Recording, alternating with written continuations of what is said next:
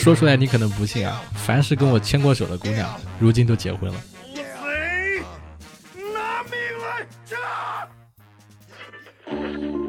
！Hello Hello，各位活捉八师傅的听众朋友们，你们好，我是八师傅八匹马。这期节目呀不一样了啊，这一期我们和 IMAX 中国官方电台主播阿甘一起呀，为大家解密爆款科幻喜剧电影《独行月球》不为人知的背后故事。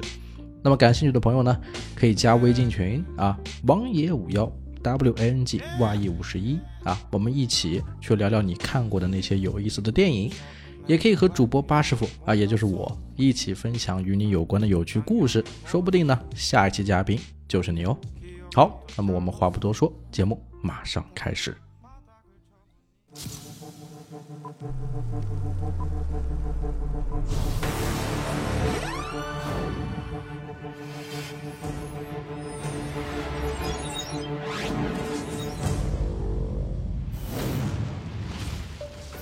Hello，大家好，欢迎收听我们这一期的小麦的硬钱功课，我是主播阿甘。Hello，大家好，我是活捉八师傅的主播八匹马，同时呢，我也是独立电影的合伙人，很高兴参加这个节目，跟阿甘一起来聊一聊，哎，这一期的电影。这一期为什么把八师傅给请进来？是为了要聊一部七月二十九号即将登陆国内 IMAX 银幕的电影《独行月球》。这片子可以算得上是年度期待了。我跟八师傅的缘分啊，很巧。其实我们俩是去年在某一个社交平台上面认识的。之后按他的说法呢，我给他录制了一次周年的节目。今天的节目其实也是他的一个还礼。然后为什么要把八师傅拽到我们的小麦的硬钱功课里边来聊《独行月球》呢？是因为很早之前他就跟我说，《独行月球》这个电影的原著漫画，他是粉丝来的，而且很早的时间就已经把这个漫画给读完了。那既然要录《独行月球》的节目，八师傅肯定是我脑子里边的首选嘉宾，今天就把他给请过来了，对吧？这个电影，这个有一些朋友，这个应该熟悉院方的，应该能看到预告了嘛？他们去拍这个《独行月球》的时候，我其实是蛮惊讶的，因为很早以前我就在这个网上一直在看这个漫画。因为我是很关注那个漫画作者赵石，你一直关注赵石这个人，是也对他的作品有兴趣吗？就比如说想买过了翻拍权，然后在国内做一做。其实是这样，就是我是很早期的综艺相关的从业者，我当年大概一一年、一二年的时候是在电视台工作，那个时候做这个，呃，跟餐厅传媒合作过什么好声音啊、达人秀啊，像这些，其实我都参与过。但是作为电视从业人员，最主要的肯定是关注综艺嘛。那个时候。其实我们做综艺的大部分还是会去看一看韩国的一些综艺。当时这个真人秀《Running Man》开始就一直在追，还有包括像《无限挑战》啊，现在已经停播了啊。包括后期的这个刘在石，还有那个江虎东他们的一些综艺，其实我们都还是一直在关注。从这个方面去入手，慢慢的就就会延伸到其他的韩国的这个文化，包括像从漫画改编到电影的一些这个东西。从心里的声音开始，它其实不太一样的点就是。它连载了非常久，它不太像是这个一般的韩国漫画。赵石他是一个很天才的人物，就他的漫画的人物画的又丑，一般人不太能接受。然后他的故事又不是一个很有连续性的故事。我说的是《心里的声音》，他的第一部出道漫画嘛。他那个漫画画了将近一千多画，每一画都是一个日常，每一个日常的故事其实都不是很连续的。就相当于我们在国内写网文，就是他们写网文大部分都是要有，就是有这个线索的，有悬疑的，有脉络的。然后这个这个故事是从一开始你就能知道它是一个什么样子的故事，什么主题是复仇呀，还是什么主题？但是如果有一个人突然间他写网文，他就一直写他生活日常，写他作为一个作家的生活日常，每天干那些事情，身边有些谁。这样子坚持能够更新八年九年时间，最后甚至上到这个网榜的，你你想一想，这个事情是不可能发生的。但是在韩国这件事发生了，而且那个赵石当时因为他的漫画火了之后，还上了这个 Running Man 的这个综艺，所以就是我通过这个综艺，慢慢的从韩国这边了解到了有这么一个作家很厉害。那独行月球是什么时候开始接触到的？独行月球的话，其实不算是非常早，但是大概是在去年五月份左右。去年五月份，去年五月，嗯，对，去年五月份左右，因为这个《独行月球》不是赵石的，怎么说呢？不是他近期的漫画，他在这个《心里的声音》完结之后，后面还更新了像那个呃《行星人类》，还有一个《海潮》什么的一个漫画，就他的那个风格是做了一定的改变的。但是《独行月球》嗯我刚开始看的时候，我当时就确定了什么呢？就是我想买这个漫画的影视版权。我说真的，我当时已经想就是想好了要买这个影视版权了。结果没过多久，就在网上看到了，就是开心麻花他们打算拍这个片子的一些消息。再然后就是我大概是今年一月份左右，发现这个这个《独行月球》在国内出版了，就是它的这个实体漫画在国内出版了。然后那个时候我就、我就基本确定，就是那完了，那这个漫画肯定是早就被影视公司全部都抢走了。但是没想到这么快，就是马上就能看到沈腾他们这个电影就能上了，因为我们能想到拍电影这个周期其实是很长的嘛，对吧？它这个中间，而且它是一个科幻电影，它的这个后期特效的时间肯定更长。那可想而知，可能他们接触到这个漫画就可能跟我是同步，或者比我更快。呃，现在得到的一个消息，他们应该是一七年就已经接触到这个漫画了。对啊，所以说沈腾他们一直在憋这个大招，而且那个时候我们也看到那个吴京的那个投资的那个电影嘛，那个《流浪地球》当时已经算是中国科幻的一个怎么说呢，已经是扛鼎之作了嘛。再往后的话，其实很少再看到跟科幻相关的能够立得住的作品。但是这一次，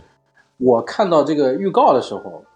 然后又回想起就是当时看那个漫画，包括昨天你说要采访，我又重新去回顾了这个漫画。在这想一想啊，其实只要这个电影能够还原这个漫画故事百分之八十，或者说百分之六十，其实这个电影的这个基本的这个这个质量已经能保证。没错儿，因为我其实是在上上周的时候看了《独行月球》它的漫画，我也跟你说过嘛，对吧？然后看了这个漫画之后，其实我第一反应就是头掉了。在咱们这次做这个采访之前，其实我刚刚做了一个直播，那直播的主题就叫什么“鬼扯无厘头”，然后《独行月球》的原著漫画太好笑了，这是当时的一个直播主题。因为我过去两个礼拜真是读这个漫画读得津津有味。当然了，我知道它可能六十话的内容不可能全部都改编到电影里边去，要不然的话体量实在太长了，一部电影它装不下。而且有一些对于电影而言是没有太多必要的情节，也没有必要放在电影里面去。但是，哪怕只是开头和结尾，就是一个人被落在月球上，还有最后结尾的那个比较让人感动的桥段，复原到电影里边去，我都会觉得这个电影非常好看。而且呢，又在大概是这周一周二左右的时间里边，《独行月球》的点映开始了，陆陆续续的身边开始有不同的朋友去看了这部片子，给了我一个非常一致的答案，就是这片子呢很好看。截止到目前，我身边已经有超过四个朋友喊《独行月球》会超过三十亿票房的这个声音了，甚至还有某些人喊出了《独行月球》会超过五十亿票房这样的声音。背后就是对这片子的信心。如果你说这部电影这个故事搬上荧屏，而且是沈腾跟马丽一起，包括现在看到的这个预告片，就是我能看到的仅有的预告片呀，一些采访的片段啊，我大概能估计，最起码它是能上，呃，三十亿到五十亿这个，就在能够到这个这个量级的。那个看预告片啊，应该是把整个主体故事线保留了。所以，如果聊漫画的话，很容易剧透，就特别它里面几个比较精彩的点。嗯，但是我觉得可以这样子，咱们最后的核心梗不剧透，咱们可以就是把这个漫画，也就是原著它的开场跟大家说一下，因为原著开场我觉得第一蛮精彩的，第二对整体的剧情不产生什么影响。我现在讲的是原著漫画它的一个剧情，《独行月球》的原著漫画它发生的时间背景并不是我们现在的二零二零年，而是在二零五零年。二零五零年的人类在七年前发现了一个宇宙当中的现象，有一颗陨石正在朝地球飞袭而来，大概七年的时间，也就是二零五零年要撞到地球上。所以，全世界的人类科学家，还有全世界的所有国家都联合在一起，想着怎么在七年后，也就是陨石到达地球之前，把这颗陨石处理掉，不要让人类陷入到恐龙那样灭绝的灾难里。在众多种拯救地球的计划当中，人类绝大多数人选择的是一个叫做“月盾计划”的计划。这个月盾计划就是各国联合自己的军事科技实力，在月球表面建立月球基地，通过月球基地进行两步走的导弹发射计划，阻止陨石。第一步导弹发射计划是发射一颗较大的导弹火箭，将陨石劈成两半。劈成两半之后，有一半呢会脱离原本飞向地球的航道，另外一半还会保持原来的航道，但是另外一半相比起整体的陨石已经变得小了很多。这个时候就可以选择第二一步计划，发射更多的导弹去轰击这颗还在朝地球飞来的陨石，把它轰成碎渣儿。这样的话呢，有一部分的陨石会被月球拦住，同样的，另外一部分的陨石因为变得更小了，会在飞入大气层时被大气层所磨损，不会造成像原本那么大的陨石所带来的灭绝性伤害。这个东西叫做月盾计划。为了完成月盾计划，各国首脑以及各国的军事力量联合起来，不但建了这个月球基地，还派送了各个国家最顶尖的科技人才到这个月球基地里边去工作。这里面的人才储备非常的完整，各个学科都有包含。我们的男主角独孤月漫画里的啊，他的身份设定其实就是一个动物学博士。为什么是动物学博士？是因为。在月球基地当中呢，还保留了人类的基因图谱、人类的各项文明文化的成果，还有地球上的一些动物。这是为了给原本百分之九十九成功率的月盾计划的那百分之一失败的可能性做的后手准备。所以，独孤月是作为一个喂养动物的动物学博士，参与到了月盾计划当中，被送到了月球上。好，这是整个漫画故事开始前的基底。漫画故事具体是怎么开始的？是人类真的在朝这个陨石发射了导弹之后，大部分计划成功了，成功多少呢？成功了十一分之十，有十一分之一失败了，是因为他们没有预想到陨石在经过这么多导弹的轰炸之后，居然还有一块体积是比较大的，这块比较大的体积的陨石最终还是落在了地球上。造成了一定量的伤害，影响主要分为三方面。第一方面是这颗陨石引起了海啸和水位线上涨，很多国家没能幸免于难，就相当于是从这个地球上消失了。第二个影响呢，是因为这颗陨石落到地球上，引起了各地的火山爆发，所以地球上空被一层灰尘所笼罩着，影响到了人类的无线电和通讯技术。然后第三个部分呢，就是因为大部分的水位线上涨，很多国家的呃这个原有的科学实验室都遭到淹没，很多人口也因为这件事儿去世了，人类的整体科技水平退后了五十年。在漫画里经历这次陨石撞击之后的地球，回到了两千年左右的科技发展水平。男主角是怎么被落在月球上的呢？是因为在月球基地里边的这一百多个人发射完火箭之后，虽然他们没有看到。那块儿比较大的陨石，但他们认为自己的任务成功了，想着我们马上就要返航回地球去庆祝。独孤月在漫画的设定里边呢，一直都是一个在我看来非常非常屌丝的人。最屌丝的人一般有什么样的表现？在我自己看来啊，就是不前进、不后退，等事实砸到我面前，有点像所谓的那个三无渣男标准：不主动、不负责、不拒绝。我独孤月的性格就是这样的一个人，从小到大，一直都没有什么人在乎他，一直都没有什么人重视他，而他自己呢，也不会选择为自己的人生去努力一步，所以在面临向左走或者向右走的选择的时候，或者说人生当中所有的选择的时候，他大多数情况下都会选择不动，等待着命运把他推向具体哪个路口，自己不会做出任何的努力。而他又以一个动物学博士，其实就是动物饲养者的身份，到了这个全世界的科技人才都汇聚的月球计划里边去。所有人其实对他这个身份都是嗤之以鼻的，都是觉得这个人没什么用，不愿意和他去交流。那他在月球基地就越来越孤僻，然后越来越阿 Q 精神麻痹自己，越来越不合群儿，甚至他最后找到了一种在月球基地的生活方式，那就是什么事儿。他都做一个慢慢悠悠的，等别人把选择全都选完了，再赶到现场去举手的这么一个角色。所以，在月球基地待的这些时间里边，他认识的人越来越少，在乎他的人也越来越少。经常很多人都忘记了还有一个叫独孤月的存在者，而他之所以被落在月球上，也是因为自己慢慢悠悠的赶往撤离现场，而。撤离现场数数的人又忘记了还有一个独孤月，导致他被遗留在了月球上，开启了一段非常无厘头的生活。然后具体怎么无厘头的生活，我就不跟大家来说了。现在我讲的是这个影片它故事开始有可能会复原的漫画的前情设定。然后，八师傅，你看有没有什么要补充的？那你这个我感觉是做了很大的功课了，但是里面有几个不太不太准确的地方。嗯，第一个是什么？第一个是我们通过预告来看啊，就是预告里面是那个火箭起飞，然后沈腾被遗被被遗忘，然后沈腾是一个修理工嘛，沈腾这个修理工跟玛丽之间其实好像是一条感情线的，这条感情线在原著小说、原著漫画里面是没有的。是，然后这个原著漫画里面，他是一个动物学家，但是他这个动物学家的问题是因为他们这个火箭里面是他们是发射了一百零一个人上这个月球，在月球里面有一个基地生存，但是这一百零一个人生活的话，他们要吃饭，要喝水，就吃喝拉撒都得有人照顾，所以才会有这个动物学博士在那边，因为他们要考虑到去维护这一百零一个人的生存基础，所以才会养很多动物。然后漫画里其实有很好玩的细节，就是。他们就是有考虑过，比如说猪猪肉，然后那些猪全部都全部都死掉了，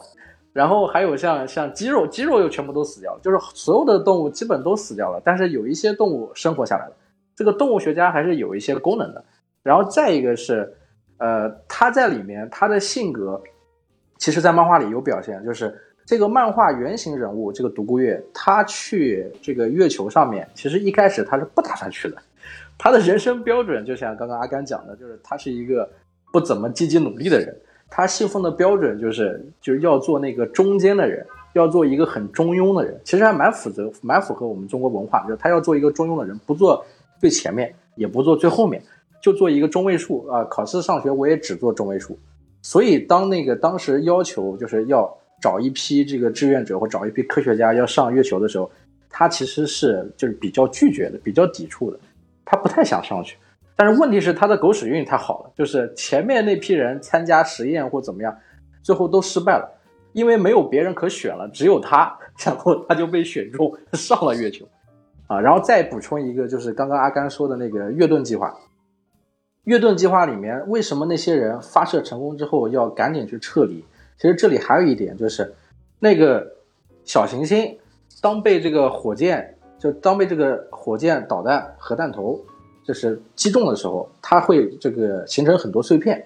这些碎片仍然会降落到这个地球上。所以当时科学家设计的时候，那条线就是月球会挡在地球的前面，然后这些碎片会击中月球，然后地球才能够得以保全。所以叫月盾计划，这是个盾牌。当那些火箭击中那个陨石的时候，那个小行星的时候。那剩下的就是碎片了，这些碎片下一步就是要击中月球，所以他们必须赶紧撤离。在这种很紧张的情况下，大家才去撤离。啊，这这是我补充的几个方面。没错没错，补充的非常详实。当然我不知道电影里会不会复原漫画里边他在月球上最开始那段时间的生活，但如果能复原的话，我觉得太好笑了。因为八师傅看过漫画，他是知道。漫画里的独孤月最开始在月球上是一心求死的，所以他开始的几话内容就是独孤月在不断的尝试用各种各样的方法去自尽，因为他觉得自己活着没意义呀，整个世界上只有自己一个人类了，人类全都灭绝了。他亲眼看到那颗陨石砸到了地球上，然后看到地球上有一个蘑菇云，然后看到地球被烟雾、被烟尘所弥漫。然后，因为隔那么远嘛，毕竟是太空，但是烟尘弥漫是看得出来的，你透不，你看不到什么大气层下边的东西了。漫画里边给了一个画面是这样去显示的，所以他觉得我操，只有我自己一个人还生活在这个世界上，我活得开心，我活得漂亮，我懂那么多知识，我给谁看？所以就要自杀。开始的时候尝试从高处跳下来，想跳楼，但是月球的重力只有地球的六分之一。越跳越熟练，越跳越马杀鸡，越跳越变，越跳越变天亮，你知道吧？就各种高难度的姿势、转体、翻身之类的。然后想着，我靠，我要我要折腾自己，我要少吃，然后我要淬炼自己的肉体，把自己累死。就过了一个月，从一个臃肿的男人变成了一个六块腹肌的男人。我想着，我要困死自己，我不能这样啊！我要我要我要折腾自己，我要让自己困死。我看书。三个月之后，我，读馆读完一图书馆，自己变得博学了，就怎么死都死不了，越想死越死不了，想着自己被这个月球车压死吧，结果好不容易躺在月球车前面了，发现没有人开月球车，只有他一个人，然后想着我操，要不然我把这个氧气面罩拿下了，这总是最容易死的方法吧。可是呢，手刚碰到氧气面罩，当时那个漫画是黑白的，大部分场景全都是黑白色的，很粗劣的那种彩色，不，很粗劣的那种单式漫画。手刚放到头盔上，啪，画面变成彩色的，加出那种蓝悠悠的、特别惊悚的黑道，就要告诉你，太恐怖了，我不要这么死，我要选一个没有痛苦的方法去死。整整几话的内容就是他去选，到底怎么样自杀。才能够又快又准确又无痛的死掉，可怎么都死不掉，都会以一个特别无厘头的方式去给自己解决。我就觉得这一块实在太好笑，我不知道电影里边会不会有这样的场景。我看这个开头跟你的这个稍微有一点不同，是我是因为什么看这个漫画？首先当然是因为我跟就是我看赵石的作品还蛮多的，追了他很多年，所以当他画起这个。搞笑加悬疑加科幻的这个类型的时候，我是从序他第一章序里面就开始喜欢这个漫画。他第一章序的那个就是刚刚阿甘说的，就是一个人在月球上面醒来，醒来的时候发现地球被一颗小行星碎片击中，然后海啸爆炸，地球没了。然后序里面那个男的发出了一声声音。那个声音 就是我操！当时我我我看到这个序，我就知道这个漫画我追定了，就感觉特别的无厘头。这种无厘头是一种绝望，就是漫画的开头的序，第一第一章就让我知道什么是绝望，然后说出的这句脏话也是让我不知道为什么就开始笑。然后后面开始他自杀的情节也是，就是他到底是真的想死还是假的想死？就是我感觉他只是一种绝望，然后一种颓废。就其实其实自杀的方式有很多，但是在月球上面，就是那些方式都不行。他是知道不行，但他还要去做，所以就有这种反差的感觉。而且最搞笑的是，是是我我看到哪里是觉得最搞笑的地方，就是预告片里面大家都能看到的那些海报里，就是有一只袋鼠。这只袋鼠给我带来了巨大的乐趣，就是呃，以前我记得我不记得那个这个名字叫什么，其实跟袋鼠有关的电影，搞笑的这个电影有很多，人跟袋鼠之间打拳击啊，然后跟袋鼠有关的那些梗啊，其实都有。但是赵石在漫画里面把人跟袋鼠送到了月球，然后让一个绝望的人觉得自己是这个世界上唯一幸存的人类，跟一只唯一幸存的袋鼠之间进行 PK，我觉得这是特别搞笑的地方。而且还有一个点就是，这个电影整个的框架，就刚刚阿甘介绍过来，咱们会听听出来有点什么意思呢？它其实是三部电影融合在一起了。感受啊，第一个就是那个火星救援，对吧？一个人留在火星，大家要去救他，就这个跟这个大的这个环境是是是匹配的。然后第二点是什么？第二点就是，呃，像《楚门的世界》，就我们是一个观望的状态，看这个人在月球上各种的作死。刚刚阿甘没有讲到的，就是漫画里面的情节里，其实我们一直是以第三视角去看待这个独孤月在做什么，而这个第三视角是站在地球上面幸存的人类，通过这个对讲机，通过那个卫星信号，通过电视，通过摄像头去看独孤月到底在干嘛。然后还有一个就是，它还有点像什么？刚刚讲到这个击毁小行星的这个月盾，这个这个月盾计划，又有点像近期的那个。那那那个电影叫《不要抬头》，就是人类发现天空中出现一群陨石，然后大家千万不要，大家大家都忽视它，但最终又提出了一个方法，就是把那个陨石击碎。所以这个这个漫画本身它是杂糅了很多的这个跟科幻有关的电影情节的，但是却能够做的特别的搞笑，而且为了引出这个袋鼠，还做了一些悬疑的东西，就是呃有一块蛋糕，巧克力蛋糕，然后突然之间巧克力蛋糕被咬了一口，是谁咬的？然后这个主角就开始从一个想自杀的状态变成了有一点疑惑，结果当他发现有一个袋鼠的时候，哇！当时真的是我是在那个时候笑飞的。没错，袋鼠出现那个场景，我当时也是笑飞了。他一直以为是外星人，我想着应该也是外星人，因为他在那金刚鼠这个袋鼠在整个漫画里，包括电影里边都叫这个名字啊，给他起的代号。在金刚鼠正式出现前的那一话，的结尾，他放了一个绿色的手，外星人的手在那个蛋糕旁边做彩蛋一样的这样一篇幅。因为韩漫很多都是条漫嘛，它是一个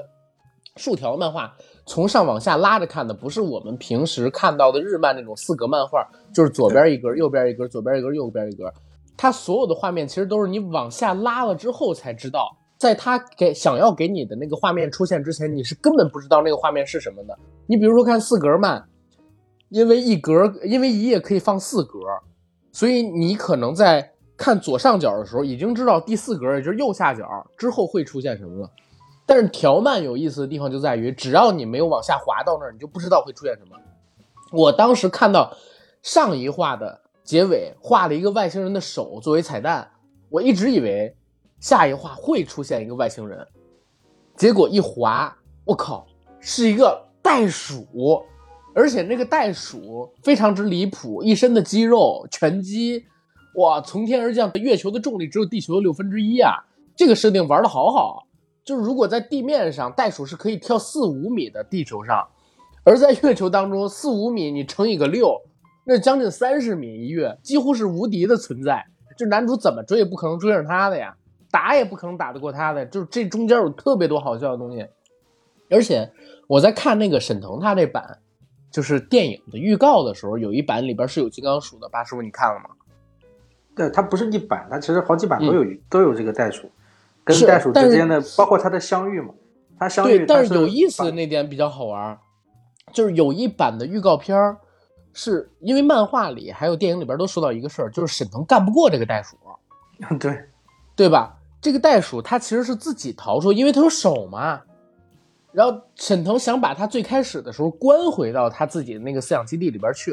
但是沈腾又打不过他，每次过去就被暴啐一顿，怎么办？在那个电影里边，沈腾想了个方法，给自己打扮成了一只母袋鼠，去色诱这只公袋鼠。那个预告我真是看完的时候给我笑疯了，因为沈腾自己用剪纸给自己做了什么腮红，啊，做了特别苗条的、窈窕的那种袋鼠母袋鼠的身姿，做了一条尾巴，然后用剪纸把自己全身都贴满了，搔首弄姿，跟那只公袋鼠抛媚眼儿，然后那只公袋鼠好像眼睛立刻发直了，朝沈腾扑过来。下一个镜头就是沈腾他所有的那个纸质的装扮啊，被撕开了一半儿。然后尝试着扒地面要逃走，但是那金刚鼠把他拖走的这么一个场景，我觉得这一段应该会蛮好玩的。就是我其实想看这个电影，也是蛮期待，就是主创怎么来把这个袋鼠放在哪，因为这个对，因为因为预告片最后其实也有看到跟袋鼠相关的东西，我就不剧透了。但是漫画里面这个袋鼠本身功能性也是非常强，它不亚于是比如说第二男主，就他是他也他可以算是第二主角。然后这个袋鼠在漫画里面的功能性能强到什么地步啊？其实刚刚阿甘说有一个外星人的手，可能你看的非常细，我当时没有看看到漫画有这个东西，但是后面在某一话里面有一个特别篇，那个特别篇就是讲到这个主人公睡着之后发生的故事，是以袋鼠为主角的。然后这个袋鼠干了一件什么事呢？就是在那个月球上面，就是来了一个一对外星人，那个外星人坐着 UFO 降落到月球，他们要把这个月球占领。结果他们来的时候，就是遇到了这个袋鼠。那个时候独孤月是在睡觉的，他是不知道的。就是韩国条漫这种无厘头嘛，就是特别的一个特别篇章，为了介绍这个袋鼠多厉害。然后这个袋鼠就怎么样去干掉这一队的外星人呢？那个漫画的那些动作场景啊，就是怎么讲呢？它还原了那个《第一滴血》里面的史泰龙当时的 史泰龙当时的那些经典桥段，就是一个袋鼠上蹿下跳、左右腾挪，用各种陷阱、潜伏的方式，然后啪啪啪啪把那些所谓的外星人全部解决。然后到最终这个条漫结束的时候，独孤月醒来，什么都没有发现，什么也都没有发生，一切都是这样子的平静。外星人来过这件事情也一直也没有人知道，就都是因为这个袋鼠。就是我看整个漫画连贯下来，跟这个袋鼠相关的，就以它为主角的这个一画一画，大概是有两画。刚刚说的是一画，它有两画，每这两画袋鼠是主角，独孤月是在睡觉，在休息，他是不知道的。这个袋鼠本身其实它是这个这个作者给他塑造了有很好的一个方面，就是他的人设、他的故事背景，他是在他在来到月球之前经历了什么，以及他在月球之上大展身手，能能够能够做到什么样的层次，其实都很好的展现了，都是通过一些特别篇的方式，就很好笑。我觉得这电影如果上了，这个这个这个国内这个出版商肯定是赚疯了，因为这个这个本身漫画一定就已经很好笑了。没错，漫画本身就特别好笑，而且漫画里边有一章我也觉得特别棒。你知道那章是啥吗？嗯，就是有一节，独孤月因为月球基地上边曾经住了上百个人嘛，每个人都有自己单独的宿舍。嗯，独孤月每天没事儿干的时候，就会去各个宿舍探险，去猜他们的密码，然后进去，然后看他们宿舍里边有没有留下什么好玩的东西。有一天，独孤月发现了一个骷髅，很像骷髅的一个剪影，哦，我知道你说的那个，我也是，那个那也是张太好笑了。那个也是一个脑洞，它也是一个脑洞。对，你可以跟大家说一下那个脑洞。我觉得这个脑洞甚至，嗯，就是电影版里甚至可能会有，因为它这个东西不呃有惊悚感，但是最后一谜底一揭晓，特别好笑，特别无厘头。这个这个跟我我刚刚其实节目开头有聊过，就是我说到这个人数问题嘛，就是呃漫画里的人数是说送了一百零一个人上月球，但实际上他的员工宿舍是一百零七还是一百零八号？我说为什么会这么说，就是因为刚刚阿甘讲的那条漫画，那条漫画里面它是有一个呃一百零七、一百零八号的这个宿舍出现的，而且那个宿舍是一个年久失修的宿舍。当时是独孤月在检查的时候，他因为他在这个月球上面待了大概八九个月，然后没有什么娱乐设施，然后他觉得给自己带来一些娱乐项目呢，就是想办法解开那些个人宿舍留下来的那些私人物品。于是他就一百零几、一百零几，反正每一个宿舍他都去找一找，看看有没有人留下来一些好玩的东西。他发现了有什么，嗯、那种打的那种电动机啊，对吧？还有别人留下的一些歌呀，留下的一些 CD 呀什么的，反正他都拿来看。然后他刚好在检查的时候走到了一个一百零七号，我印象里是这样，就是到了一个一百零七号的一个房间。他在那个房间边上的时候，他就在疑问，他想，哎，怎么会多出这么多房间？然后他就想起来了，哦，这些房间是给那些保洁人员、保安人员、维修人员住的，临时住的这个这个房子。然后呢，他在这个房子边上的时候，他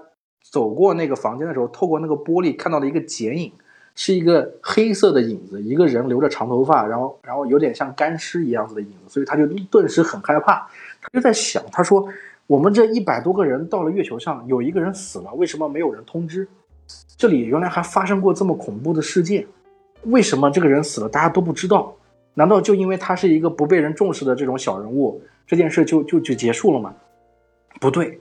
一定是有问题的。然后他就在边上的另外一个房间去找，就是一百零六号跟一百零七号。然后他在，然后他又到数据库去翻查，因为他实在是太闲了，你知道吧？他没屌事，他太闲了，他就去翻查，发现一百零六号人叫什么，一百零七号叫什么。然后这两个人的工作属性，一个是保洁员，一个是维修员。然后他们两个，他根据他们的这个维修日志，每天的维修日志上面的照片以及登记，发现他们的生活索然无味。但是中间发现一个疑点，什么疑点？就是，就是他们俩的关系是从好，然后慢慢变得不好，然后变得平淡，然后就结束了。然后他又发现一个，就是，比如说我们讲这两个房间，这两个房间的主人 A 跟 B，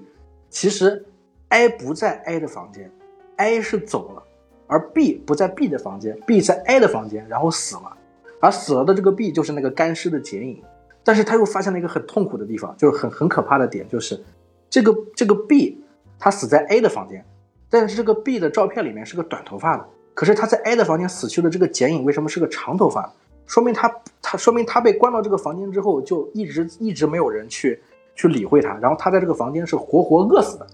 所以就越想越恐怖，越想越恐怖。然后他又去检查他们的维修日志，又发现这 A、B 两个人，这个 A 购买了很多的这个就是建筑材料，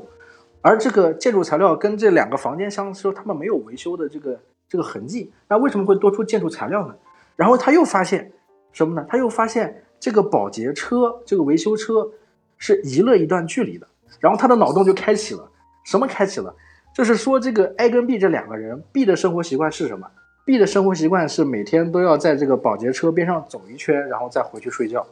然后这个 A 一定是把这个保洁车移动到了他自己房间的这个地方，然后他又通过建筑材料在自己的房间里面，就是搭了一个简一一个小一点的场景，而这个场景是根据 B 的房间重新装修的，也就是 A 把自己的房间装得像 B 的房间一样，然后又让 B 以为他回家的时候，他遛弯遛回家的那个家是他自己的家，其实是 A 的家。然后当他进了 A 的 A 的家里面之后，A 从他的这个隔断里面。就是那个建筑材料做的隔断里面跑出来，然后把 B 给杀害了，然后把 B 关到了那个隔架隔断里面，而且 B 还没有死，最终在里面活活饿死，长出了头发。于是，于是这个独孤月想到这一切之后，再也不想打开那个房间，然后就潇洒的走了。他觉得他是这个世界上最聪明的人，虽然他也是这个世界上最后的一个人类。就这就这话也是超级搞笑，就他他他好像是跟整个剧情有关系，又好像是没有关系。主要就是他脑补了一个惊天密室杀人案，对，就这三一话，其实就可以支撑起一个一个一个一个短片电影。他的那个想法就是，就是跟那个《连城诀》里边，呃，空空那个谁，呃，铁锁连城，他大师兄晚上喜欢砌墙一样，把人砌在墙里，放在那个夹缝里，对不对？对，就是放在夹缝嘛。最后的结果是告诉你，那玩意儿是一堆针跟线头，然后透过反光出来的一个像人的脑，所有东西都是他脑补的。结尾一画是什么东西？就是就是桌面台子上的一个笔筒，笔筒上面插了什么胶布、剪刀、呃笔、水笔、铅笔，然后最后透过那个剪刀的孔，就出去看到那个影子上好像是一个干尸的样子，就是一个长头发的一个人的影子。这个是是是最后那个那那个那个东西，就是整个整个，其实在这上面你能看到什么？我当时你知道我感叹的点是哪？就是哇，赵石真的是天才！就如果没有他那那那九年时间画的那个心里的声音，就是不断的去去脑洞，去完成那些各种各样的想法，就是天马行空的那些想法，就就才有了今天他在这个漫画里面能够通过各种技法去表达他想表达的东西。来画一些更严肃的东西，或者画画一些更慎重的、更不一样的这个作品。没错，所以我就在想，就是电影里边应该也会保留这个桥段，因为我想这个桥段过审是完全没问题的，你知道吗？我觉得电影它做了一个很好的改编，是通过预告里的。我们现在是什么？我们现在是猜电影，因为我没看过这电影啊。他做的很好的改编，就是主人公的身份变成了维修工，他是一个维修工程师。是，然后这个他跟玛丽之间是有这个情感线的，其实这个是可以期待的。然后再一个就是你刚刚说到那个袋鼠出现的时候，预告片里面袋鼠出现的时候，沈腾说了一句话，沈腾说的是“你终于回来了”，就是你还是回来了，说明沈腾是当时把袋鼠的影子当做是玛丽，嗯，对吧？所以他跟玛丽的这个感情线，我觉得是很值得，就是去去去去这个电影院去看一下。再一个是什么？再一个就是，其实我看到有一些评论啊，就是可能不太好，评论说这个这个这个电影看看桥段什么不够好笑呀。然后说什么觉得就是那种脑残的电影啊？我觉得，我觉得那些评论的人忽略了一个问题，就是这部电影它其实还是一部喜剧，嗯，它不是闹剧，它其实是一部喜剧。而这个喜剧它不同的地方是在于，它是第一次是通过喜剧跟科幻进行的一个一进行的一个这个重合重叠，它是科幻喜剧电影，其实还是蛮不同的。然后再一个是什么？再一个就是我觉得一个好的电影它。最终一定是它有主题升华的部分，包括刚刚阿甘说，就是他的一些朋友看了都觉得这电影肯定很好，对吧？那我那那我其实通过那个预告里面看到有一幕是什么？有一个专门的片段是是是以玛丽的视角来讲这个电影的，就说这个就大家觉得请玛丽来，她应该是一个搞笑的人物，但玛丽在这个戏里面，她其实是起到了一个严肃谨慎把大家拉回来的一个作用，她是一个一她是一个。怎么说是一个主心石，然后他在这个里面表现出来的那个对独孤月的感情，其实这个在漫画里面是有的。漫画里面那个原型女主人公，她是最后去接沈腾的这个人，就最后去接独孤月的这个人，他们两个这个感情线是有的。而且独孤月为什么会留在这个月球上，也是因为这个人，因为他代替了独孤月，变成了一百零一，然后回到了地球。所以他们之间造成这个关系是有联系的。但虽然那个时候联系不是很紧密，它是一个递推关系。而电影里面把它好像是做到了一个更主要的关系，是因为沈腾喜欢玛丽，所以才追求玛丽去的月球，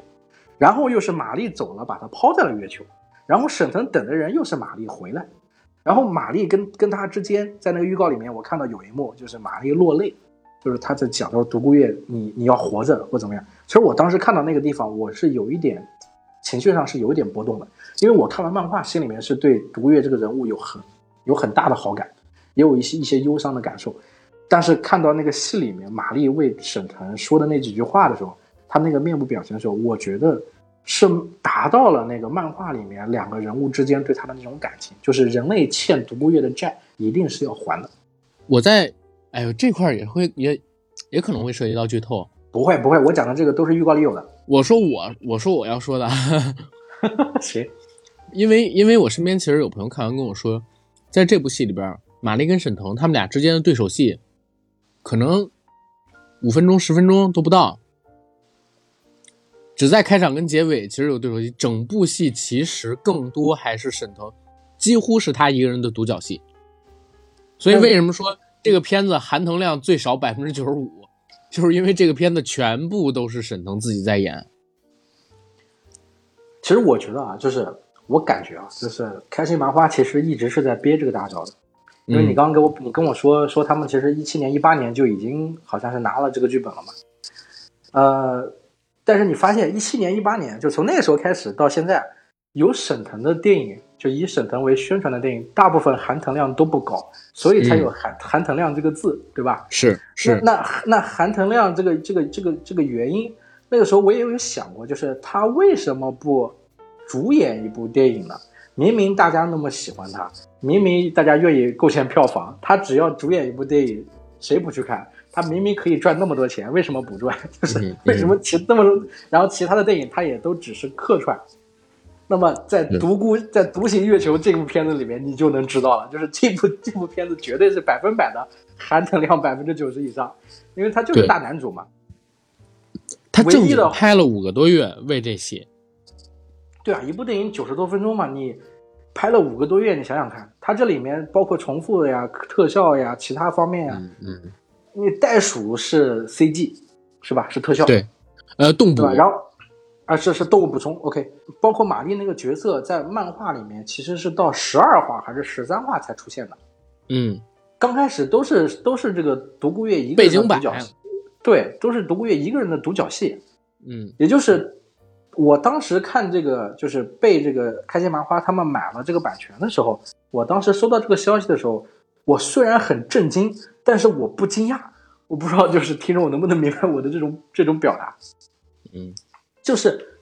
它是一个悬疑的、科幻向的、搞笑的这个这个漫画，然后这个漫画里面这个人物本身是有很多肯挖掘的黑色幽默的点。而这个点跟沈腾本人的特质其实是符合的，因为我印象很深，是沈腾当时我对他印象最深的时候，别人对他是郝建，对吧？我对沈腾印象深刻的地方不是在郝建，而是在那个这个喜剧人的那个综艺里面，他拿到冠，他拿到冠军的时候，他拿到冠军，当时我记得他演过那个。就是那个那那个谁，就是那个小胡子的那个热带惊雷卓别林，然后他演好几个，有默剧，有舞台剧，有战争。对，而且他的小品为什么能达到拿到第一名？是因为他的小品不是纯粹的搞笑，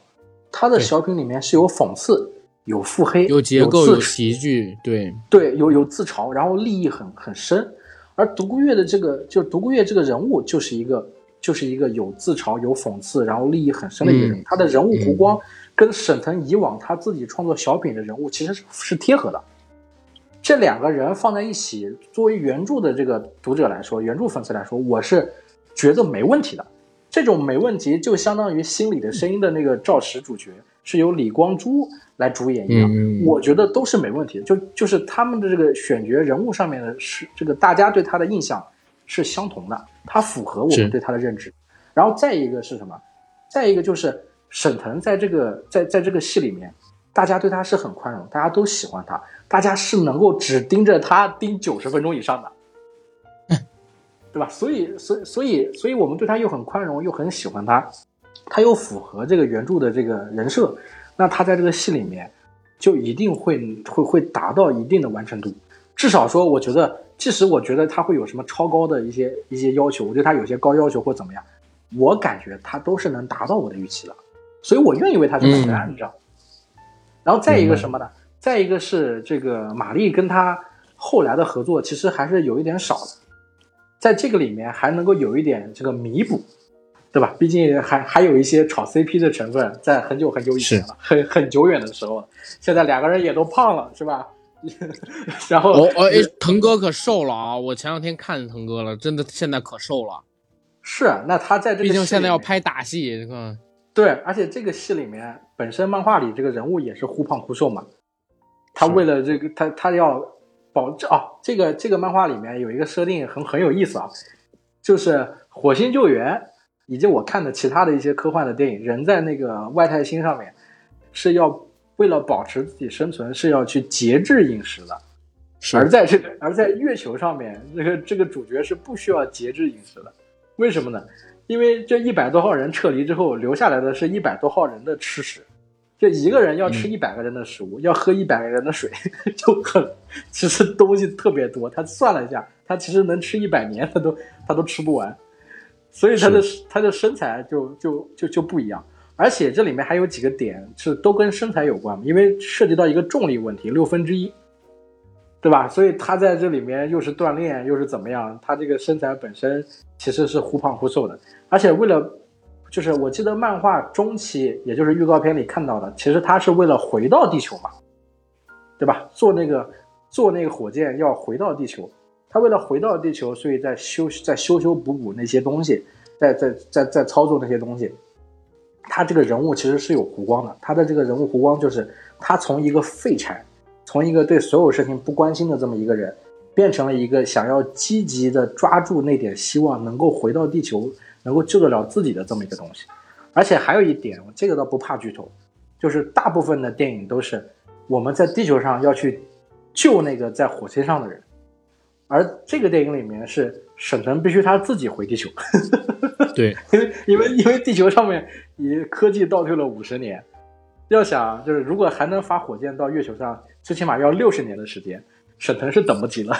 所以，我我不是，我现在有一个问题啊。就是这部电影的结尾是沈腾回地球吗？这个电影的结尾预告片里面，玛丽是见到沈腾但是这样，就是我呢，因为看了原著漫画，嗯，对吧？他原著漫画那个结尾其实是非常好的。原著漫画结尾还有彩蛋，就是不知道能不能说。你要说可以说，我就给听众们介绍。嗯，这个就别说了，因为要万一真的底跟这一样的话，咱们这就是纯剧透了。但是我，但是我我自己觉得原著漫画那个结尾，其实用来做电影结尾真的挺不错的。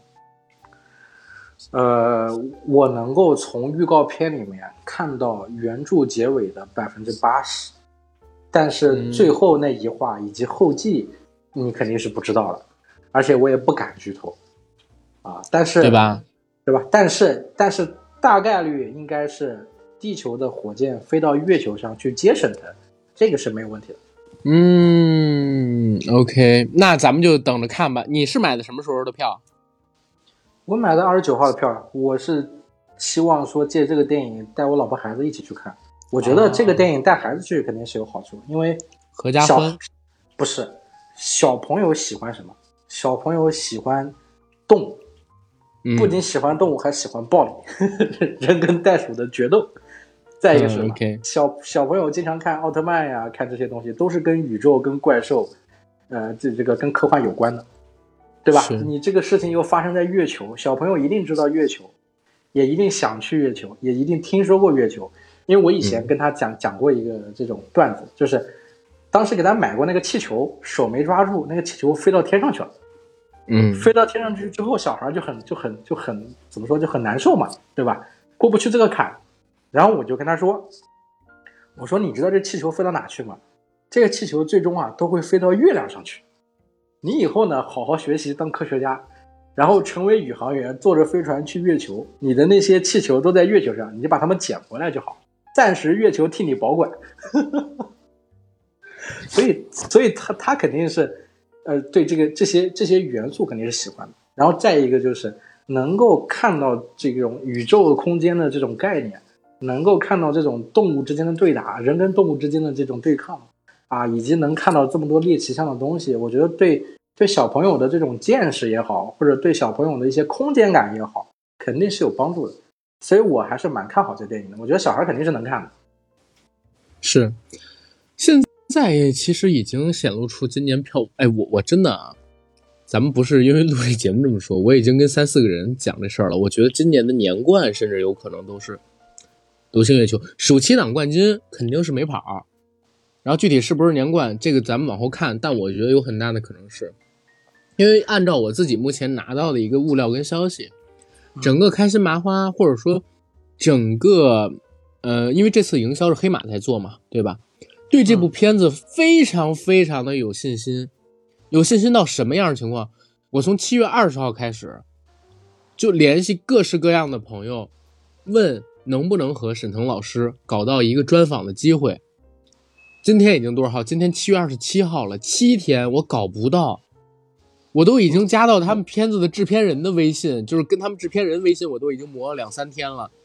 都没有时间，你知道吗？就是他们第一是全国跑路演，当然也是因为这次上映的时间。确实比较突然，就是定档没有多久嘛，然后就马上就要上。他们工作确实是比较繁忙一些。再有一方面，我自己个人觉得也是因为这个片子本身号召力太强了，就是太强了，而且又对质量比较信心，所以就不是特别在乎宣发这一块儿。是这样子的啊，就是我个人感受，呃，这个《独行月球》如果上了的话，因为它故事真的好，原著也好，故事也好。演员又好，是吧？大家都有很高的期待，只要它不乱拍，我都说了，就我很宽容，只要能拍到百分之六十，这片子钱花了就值。然后再一个是什么？就是以以这个片子的口碑，这个故事的口碑来说，前期在它上映之前，如果做过多的介绍，反而不一定有不一定是好事，因为这个电影后面其实埋了很很很大的彩蛋，有很多梗。它是一个笑中带泪的电影，我可以这么说，它一定是能突破人类的，就是人们的情感，会带来很大的共鸣，会被刷屏，大家会觉得好。而且如果说，就我我可以这么说，哪怕花点钱在微博上面上点热搜，是吧？这这个稍微包装包装，这片子不会差的。而且它的题材又很正能量，这种题材是吧？又是我们很很喜欢的这个领域，现在科幻又是大热，对吧？怎么去算它，我都不觉得它亏。而且前面我们已经说了，暑期档几乎没有对手，就这一个月的时间，是吧？这这个这给他发了这个密钥，这一个月的时间，他是没有对手的，他又是符合主旋律的，又符合政策。如果后面密钥再加长一点，那这个票房只会越推越高。所以有人叫出你，像你说他叫出五十亿或什么的，呃，如果市场允许的话，我觉得是可能的；如果市场不允许的话，他二十亿是没跑。而且还有一个是投资上面啊，就这部电影也是近几年来的大制作了，三个亿的成本的话啊，扣掉宣发成本之类不说，我们就大概齐算，它最起码到十个亿才保本吧，嗯，对吧？这么大的项目，它宣传上不可能少，不可能少了，只是目前大家还在憋一个口碑，因为这两天就点映嘛，点映就之后就上嘛，那它憋一个口碑，口碑上来一定会爆，只要上了八分，这电影肯定没跑了。再一个是。还别忘了，就是这个电影肯定是可以到国外去的，它的这个世界观，就是它的价值，以及以及它的这个反映的一些东西，它是一个全球通用的一个主流价值观，而且又是个大片，对吧？它在这个北美市场、其他市场，我相信只要引进，也是能赚钱的，所以它最终整个票房肯定是不容小觑的。是。而且这个片子确实，我了解到的情况也是开心麻花制作还是蛮用心的。开始最一八年、一九年最开始《独行月球》这个项目露出来的时候，当时的说法是沈腾要自导自演，作为自己首部自导自演的电影跟大家见面。但是后来，对，为什么没做呢？后来肯定是因为和这个张弛宇合作完了《羞羞的铁拳》嘛，嗯，然后《羞羞的铁拳》当时也是卖了二十多个亿，最后考虑还是给到他来做了。沈腾最后做了《我和我的父辈》里边《少年行》那一拍的导演，可能拿那个去试手了。那还是一个就是相对比较短的短片集嘛。是那个短片里面，我记得好像也跟马丽有合作嘛，是吧？对，也是一个科幻故事。马丽演母亲，她演一个外星来的机器人嘛。然后看到小朋友喜欢那个遥控飞机，是吧？我大概是是的，是的，就是那个作为一个试手，我觉得相对还是比较合理的。如果真的是独行月球这么大的一个项目，因为我现在知道这个项目剧组光是摄影棚就用了十五个，然后又有百分之九十五的镜头都是涉及特效的。之前如果你没有做过导演工作的话，你很难驾驭一个这种类型的项目。它是科幻片来的，虽然它喜剧很多，但它科幻片。投资方没敢让他拍，对呀，而且这次的月球基地是百分之一百实景搭建的，就花很多的钱，要不然为什么它会有 IMAX 格式呢？不过，嗯，我觉得我们俩说再多，也都是在还没有看片的情况下说一个特别让我羞愧的事儿啊。嗯，这两天我我联系了黑马的人，联系了阿里的人，联系了呃开心麻花的人，我一直在问他们有关于专访的事儿，但是昨天我的搭档 AD。跟我说了一句话，我真的羞愧的抬不起头。A.D. 跟我说，二十五号的时候，这个片子开始一些亲友场了。为什么咱们俩身边有那么多人都去看了，咱俩没有去看？现在我很抬不起头来做人。我一想，真的是，我们加了那么多人的微信，跟人聊了那么半天，居然没有提出要去提前观影这个事儿，这个真的是太失策了，你知道吗？我还很好奇呢，就是说，我以为你是看过这片子找我聊，因为我当时在朋友圈跟你说嘛，我说你要是找不到人，你就来找我吧，反正我原著是看过的，我觉得能跟大家聊一聊这个啊一些故事有关的东西，或者补充一些背景。所以我这边呢也是买了七月二十八号晚上点映的票，就争取第一时间到影院里边去看看这部电影到底是一个什么样的成色，而且。一期节目对我而言肯定是不够的，之后可能还会制作更多的有关于独行月球的节目。这应该是这半年以来最值得做，然后也是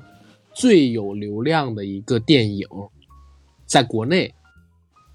所以就是肯定是不能错过它的。然后也希望我们的听众朋友们听到我们这期节目的影迷观众朋友们不要错过这部电影，尤其是在我们刚才已经聊了很多原著漫画。当中吸引我们的，我们自己觉得精彩的点之后，对这部电影大家应该有更强的期待。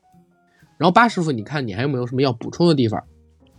我没什么补充了，大家记得搜“活捉八师傅”，听听我的节目。啊。对，活捉八师傅啊，关注我们八师傅的账号，他的播客节目。这个“八”是大写的“吧”。哦，对，一个提手旁，一个别去关注的“别”。我我我记住你了，